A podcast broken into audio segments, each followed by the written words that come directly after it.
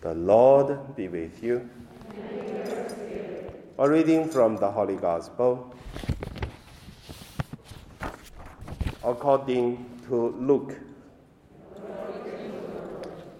Jesus was teaching in one of the synagogues on the Sabbath, and just then there appeared a woman with a spirit that has crippled her for 18 years.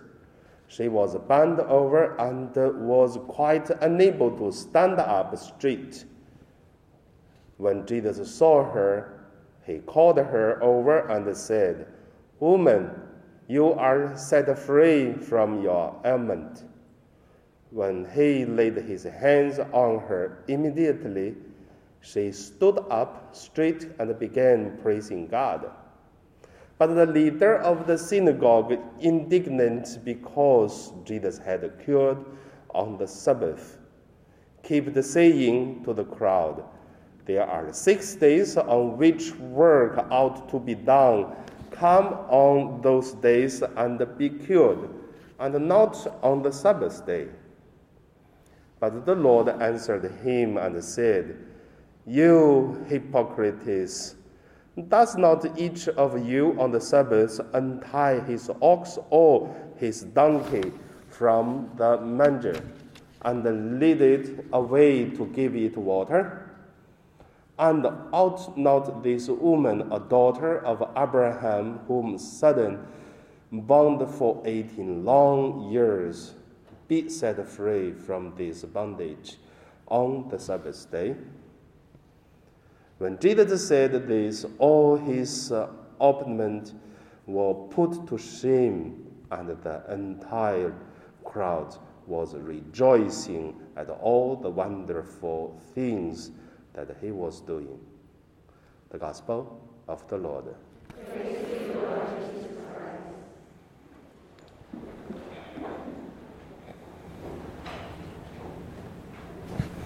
So, my dear brothers and sisters, today, based on the story of the gospel and based on the, uh, the struggling of uh, the people of uh, Israel at Jesus' time, I name today's meditation as uh, Love is Our Nature.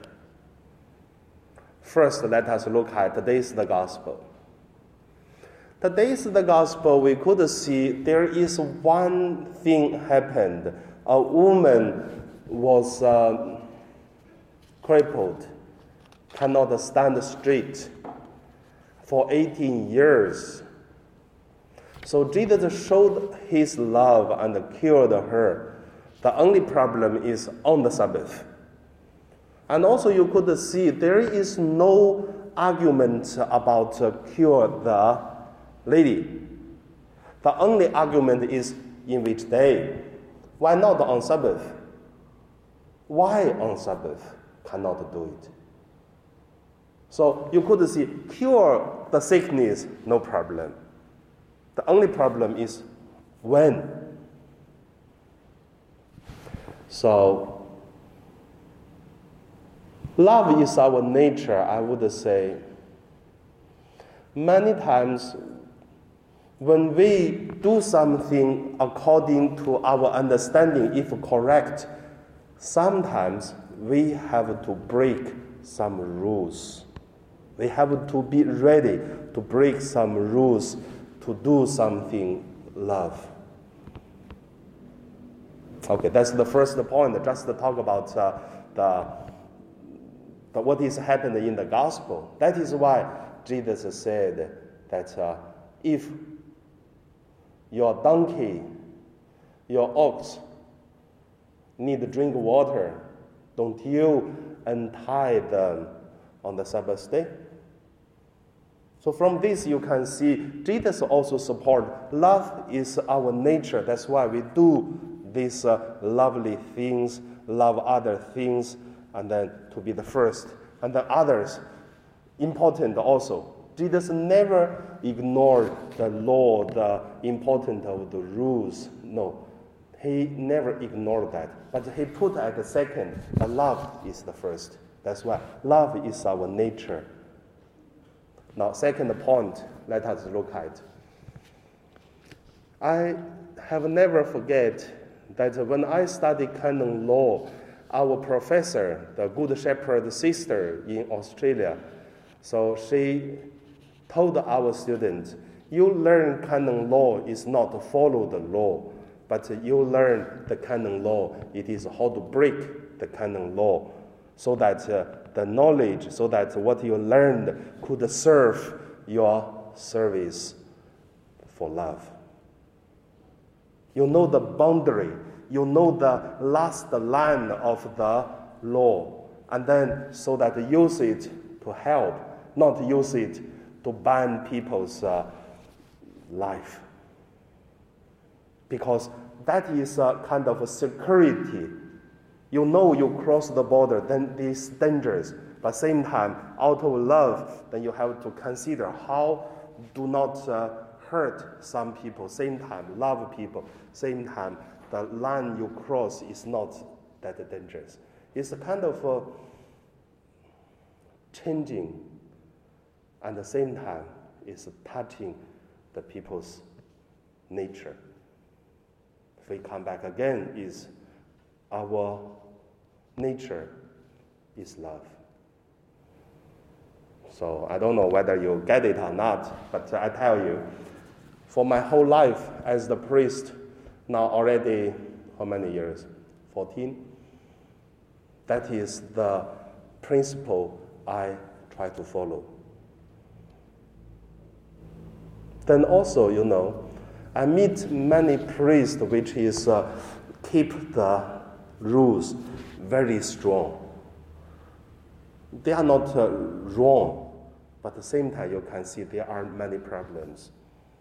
Of course, if we have no rules and we have problem also.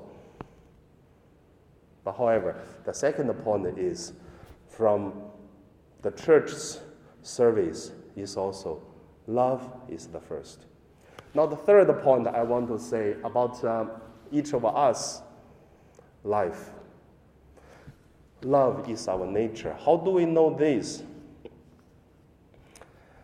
Very interesting things we could see around uh, this year. You know, several things we can make an example to look at love is the nature.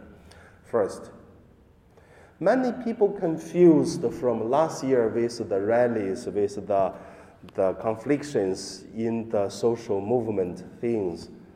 So some people say they don't know uh, what is the right, what is the wrong, uh, who do the good thing, who do not a good thing, should do this, should do that. But I would say sometimes the lie not the lie, sorry, sometimes the eye lie to us. How do we see the good or bad, holy and evil? How do we see it? Through the heart. Through the heart to see what is going on. Then you can feel it, you can see it from the heart. You know who is really care about what does the person say about. People say things and doing things differently. From the heart, you can feel whether the person speak things is really what he cared. He may care something, but not what he said. So that is why where your heart is, where your treasures is. So from this you can see nature. Our life, the nature is, uh, uh, the love is the nature of our life. So when we feel the people do not love, and when they, do, when they say things, you will know. You know, there is a very famous person called uh, um, St. Vincent. St. Vincent Paul, that's a very big congregation. St. Vincent said one thing. He said, because he helped lots of people who are poor. St. Vincent said, if you do not love the poor, don't help them. So I don't know whether you get the idea or not. The idea is if you love the people, then you help them. If you don't love the poor, you help them. Maybe there are something you put it in going to hurt the poor people. You may use the poor people to make your own will, your own desire things. And then the result, many times, is bad, not a good result. So same come back to look at is, if not out of love, then your deeds can be troubled. At least troubled. Become the troubles of other people. So come back to the our life, the nature is love. So from this, I want to say, during this uh, situation, we see a lot of people who loved the people who need. I hear a lot of stories for this year, whatever in Hong Kong, in Philippines, or whatever in Europe. I hear a lot of people who love others because that's the nature of our life. And from our parish level, we try our best also to love. And today, like at the beginning of the month, I said, today is a special day to remember the people who loved us, to remember the people who we loved, but not with us. That's already thousand years celebrated in China, even make a, a holiday. So extend for the people who pass away. So how do we show our love? Then how do we make our nature of life extend to the people who surround us or even far away to us? I also gave you some uh, things I saw. First, you know, I never can forget when I was in in Manila, when I take the jeepney, the Filipino who is uh, take a, a, a, a cake, bet one, and give to the next person. The person and go to ne- another bet, and then to finish one cake by four or five people.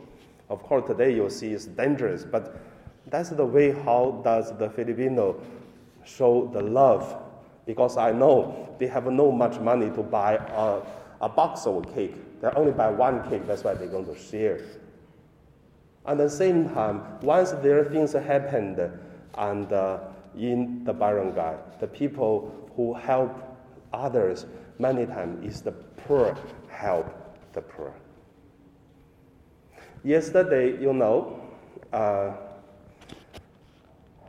uh, you know, yesterday in our community. So I try my best to get some uh, donations and to give each of our community member, each person one box of cookies. So, and then when we eat dinner, so I can see many of us very happy. Then uh, Father Chen and Father Lee said, Wow, they are so happy. I said, Yes. Filipino is very easy to be happy with a little bit of gift now, especially before the Christmas.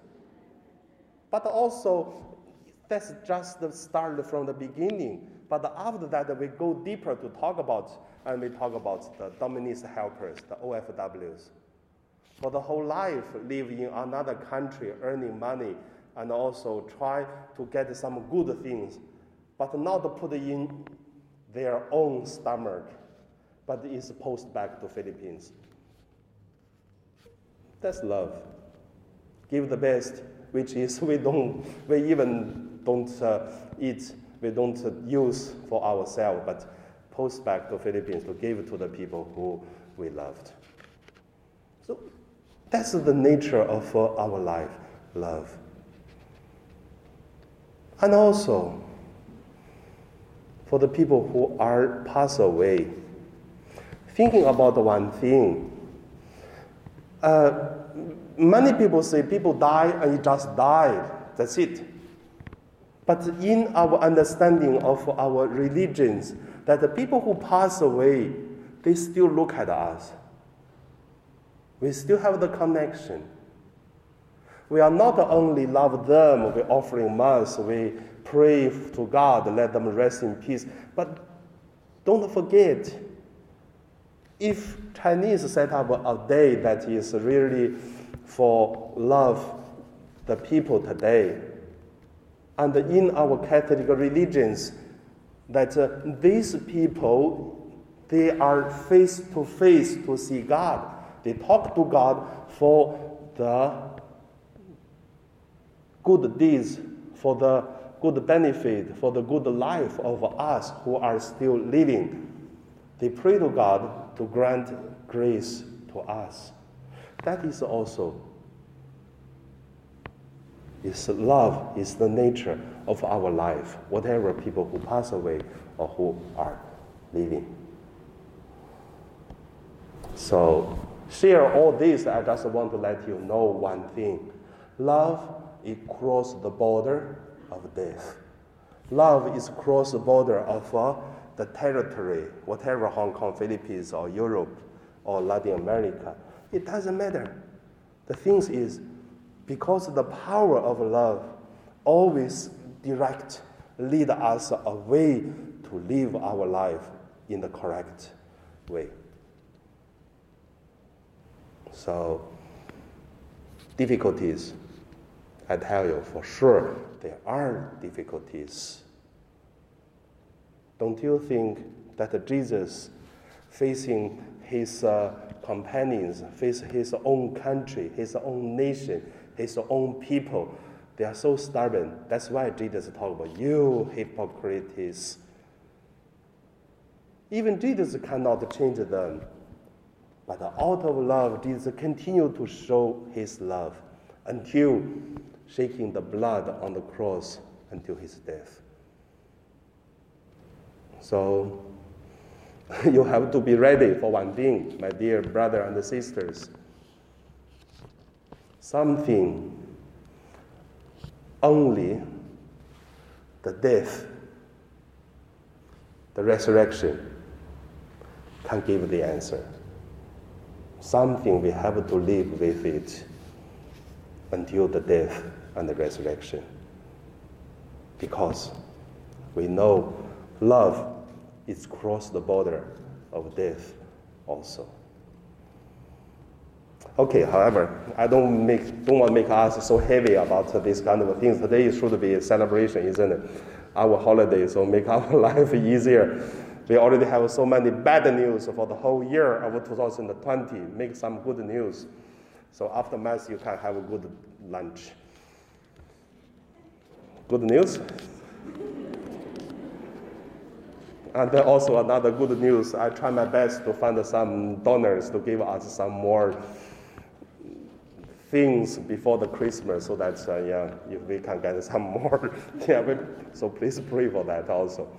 I'm asking yesterday and today. Yeah, hopefully we get something. And also there are some good news that uh, we already started to prepare for the Christmas celebrations. We already set up the light. You can see outside. We, we're going to have more light this year than last year. And then we start to prepare the the, the celebration of the Christmas, how can see we can, we look at how good we do. Maybe we have several music things because uh, you know we cannot sing much song. At least we can play some guitar, some music to bring joy in our life. And then after we feel joy, we can love more, isn't it? So yeah, life will getting better and better. Okay, enough for sharing.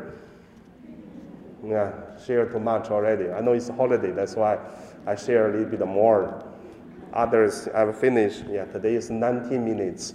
Normally I only share 8 or 10 minutes, but today doubled. Okay, now let us continue pray to God and the love of God, love of people and then service people's need. That's our nature, and we continue. We already been done many love. Now let us pray.